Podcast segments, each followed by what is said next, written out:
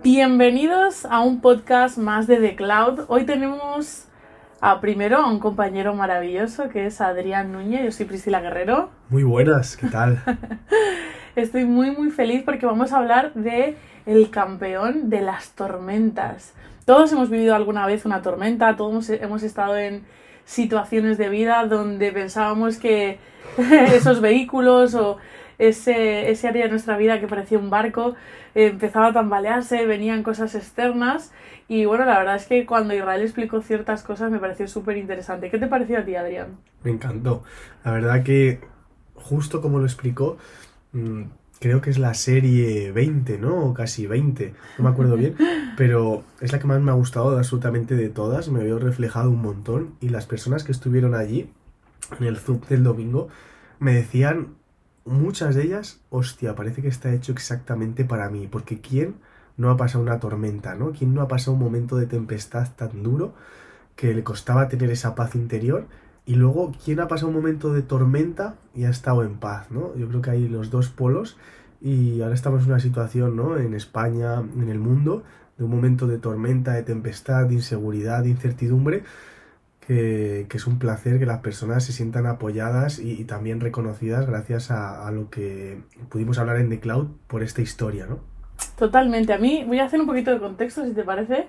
Jonás es un personaje muy especial porque, bueno, eh, Dios le llama a hablarle al pueblo de Nínive, que eran sus archienemigos. Imagínate, Adrián, que Dios te hablara de que, o cada persona que nos está escuchando, que fueras a hablarle a un enemigo para decirle que se arrepienta porque va a venir pues un juicio, van a venir situaciones o consecuencias de eso que estaban realizando y que eh, bueno, tú pues no sabes si quieres ir para allá para que te hagan los mil males o por el orgullo, o por el ego, pueden pasarte tantas cosas por la cabeza, pero imagínate que te sucediera, que tuvieras que ir a tu archienemigo y decirle lo malo que le va a suceder o las consecuencias que van a venir por esa actitud que está teniendo, ¿no? Y lleva muchos años torturando a tu familia, lleva muchos años haciendo daño a los tuyos, que de repente Dios te... Porque eso es algo que me gusta mucho, ¿no? Porque hoy en día el propósito, o cuando Dios nos habla, todo te lo empaquetan muy bonito, pero Dios es un Dios de desafíos, de retos,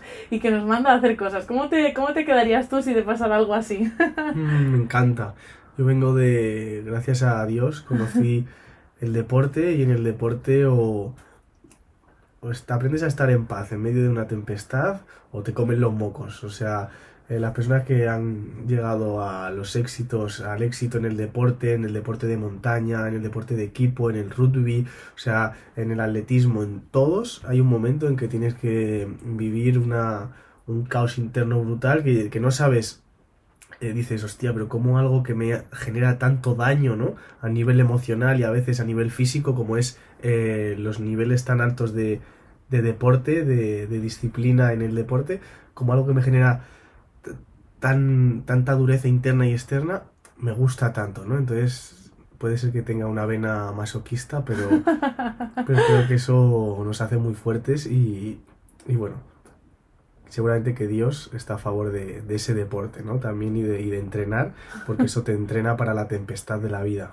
Bueno, bueno, ¿tomarías el reto, no? De hablarle a un enemigo si Dios te lo mandara o sintieras que Dios te lo está demandando. Claro, lo que he dicho con esto es que sí, o sea, totalmente. Si me encanta el dolor, el dolor físico, me encanta porque luego te sientes como, como muy bien. Una vez que lo afrontas, una vez que lo superas, dices, Qué rico, ¿no? O sea, esto era más fácil. Totalmente. Detrás de una tormenta viene pues un momento de suavidad, a veces de sol, de nubes. Es verdad que los desafíos y los retos esconden detrás muchísimos regalos. Pues imaginaros a todos los que nos estáis escuchando, a vuestro archienemigo, a la persona que más daños haya hecho, que de hecho ya os digo ya, no hace falta que, venga Dios desde el cielo y os diga eh, que les digáis algo, sino también Jesús nos decía, si amáis a los que os aman, ¿qué beneficio tenéis? Pero amar a vuestros enemigos. O sea, ya podríamos llevarnos el reto desde ya de a esas personas que a veces nos hacen pues pasar diferentes situaciones, amarlos, quererlos y estar ahí a veces para ellos. Porque eso es lo que nos hace pasarnos el juego de la vida también, tomar esos retos. Y seguramente aquí también desciframos, Adri, algo que es súper especial para mí, y es descifrar un poco el corazón de Dios. El corazón de Dios que busca retar a unos, darle oportunidad a otros y demás. Pero bueno, este personaje llega un momento dado que lo que hace es eh, querer irse a Tarsis, querer desaparecer de Dios. Hay muchas veces que eh, tenemos un reto o Dios nos, nos manda a hacer algo o en el fondo de nuestro corazón sabemos lo que tenemos que hacer, pero cuántas veces no ese reto nos hace querer escaparnos de él, ¿no? Querer ocultarnos.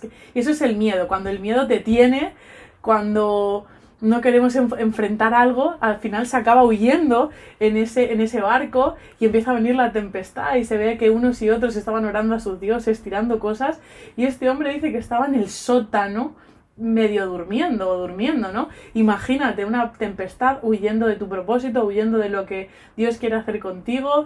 Em, ¿Cuántas veces, no? Eh, aparte yo, yo pienso algo, te, voy a, te pongo en situación. A veces eh, huyendo de nuestro propósito hacemos casi el mismo camino que si lo hiciéramos, pero con más resistencias y con más problemas. Porque tuvo que tomarse un barco, tuvo que vivir una tempestad, tuvo que irse para otro lado. A veces cuando el miedo te hace accionar, pues al final esa acción, si la haces a la inversa, podría hacerte lograr conseguir lo que tienes que conseguir. ¿Sabes lo que quiero decir o no? A ver, específicala. a ver, imagínate que está el punto A y está el punto B, y en el medio estás tú. En el punto A está el propósito y en el punto B está el lugar del miedo. En este caso, hablar los de Nínive y en el punto B está irse a Tarsis y huir de Dios. Casi es el mismo recorrido para un lado que para el otro. ¿Me entiendes lo que te quiero decir? Pero es impresionante cómo el miedo nos, nos toma de tal forma que nos hace accionar eh, inclusive a la inversa, cuando es sencillamente si le damos la vuelta a la tortilla, ese mismo recorrido nos puede llevar a eh, hacer lo que Dios nos manda, ¿no? Es súper interesante.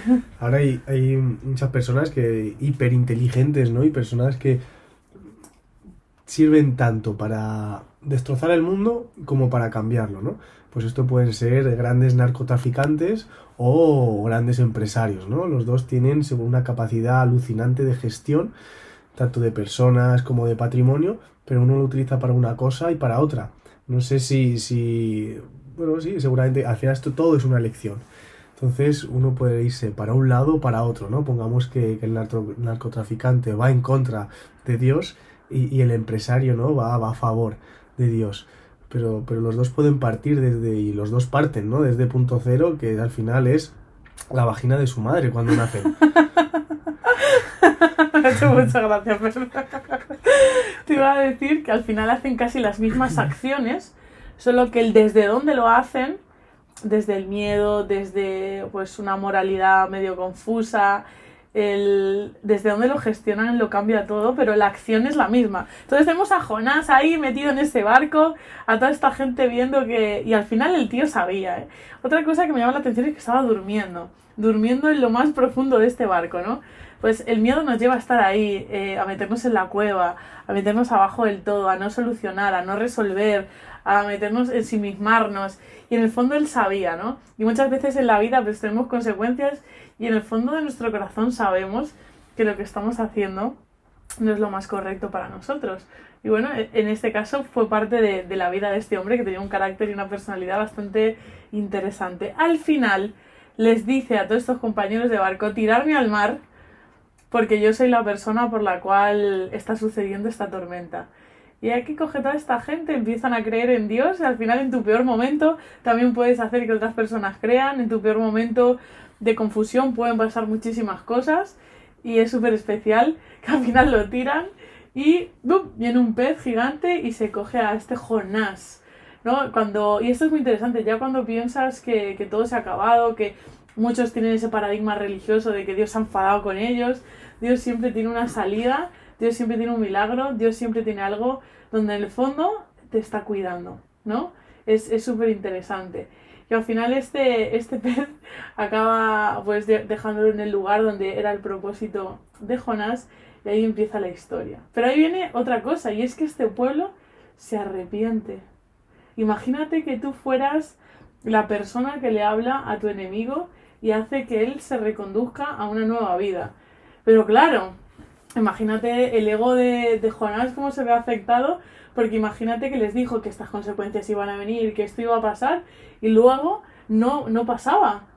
él quedaba bastante mal, ¿no? La verdad es que nuestro pobre Jonás le pasaron muchísimas cosas, pero qué bonito es que a veces nos merecemos cosas o consecuencias y como Dios pues no nos pasa por alto a veces lo que nos mereceríamos en consecuencias. Entonces, No, Dios siempre sabe todo lo que te mereces.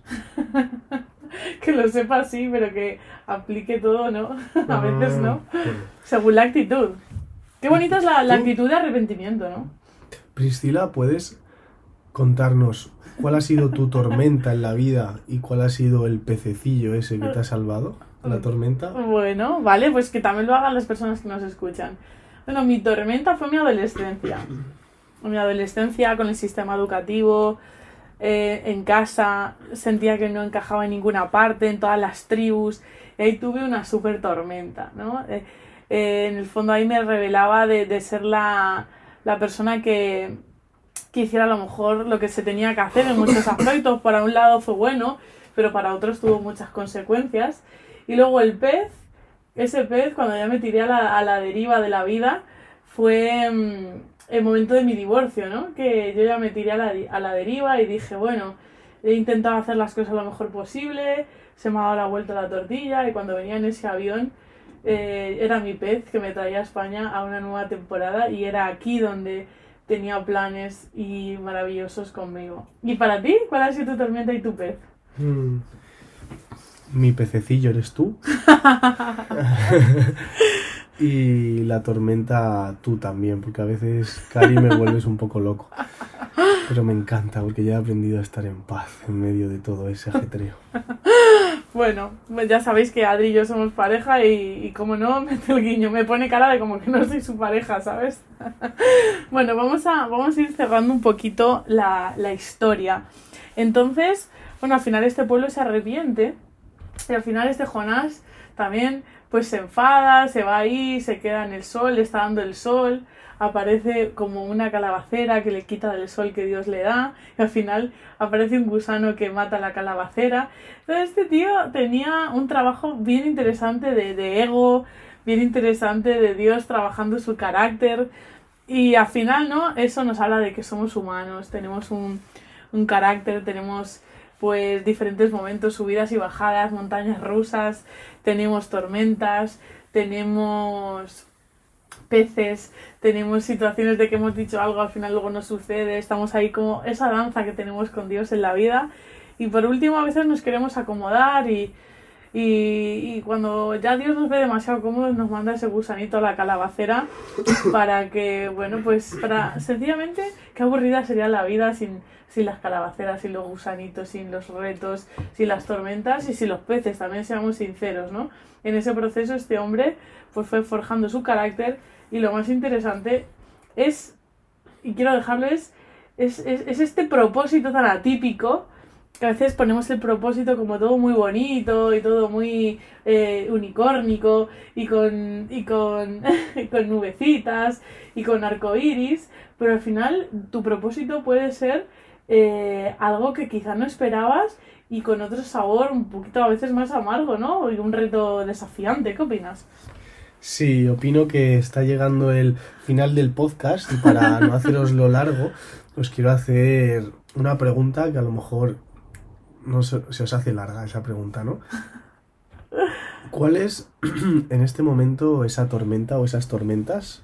Lo podéis escribir en un papel. ¿Y cuáles creéis que van a ser esos peces que os van a salvar de, de esa tormenta, ¿no? Eso os va a quitar todo ese tormento que tenéis en la cabeza. Y es una herramienta que os dejo que yo he usado muchísimo cuando estaba en medio de tormentas y me ha ayudado un montón, ¿no? Poner al lado izquierdo todas las tormentas que tenía y al lado derecho cuál pueden ser esas posibles soluciones. Y de repente, ah, ahora sí puedo estar como Jonás, con paz en medio de esta tormenta. Vale, yo voy a rizar el rizo, ¿puedo? Buscar también una lista de cuáles son tus calabaceras y cuáles pueden ser tus gusanos. es decir, cuáles son las cosas en las que te estás acomodando y que a lo mejor luego si las pones a largo plazo puede ser que esa gran comodidad pues te robe de pues cumplir a lo mejor o tener la actitud extraordinaria que te mereces. Así que vamos a ser campeones, expertos en tormentas, que las sorteemos y las surfeemos en este tiempo, porque aún con tormenta, aún con peces, aún con calabaceras, aún con propósitos y mensajes que se dan la vuelta, al fin y al cabo estamos aquí con un propósito y vamos a cumplirlo. Un abrazo, chicos. Un placer. un beso a todos. Chao, chao.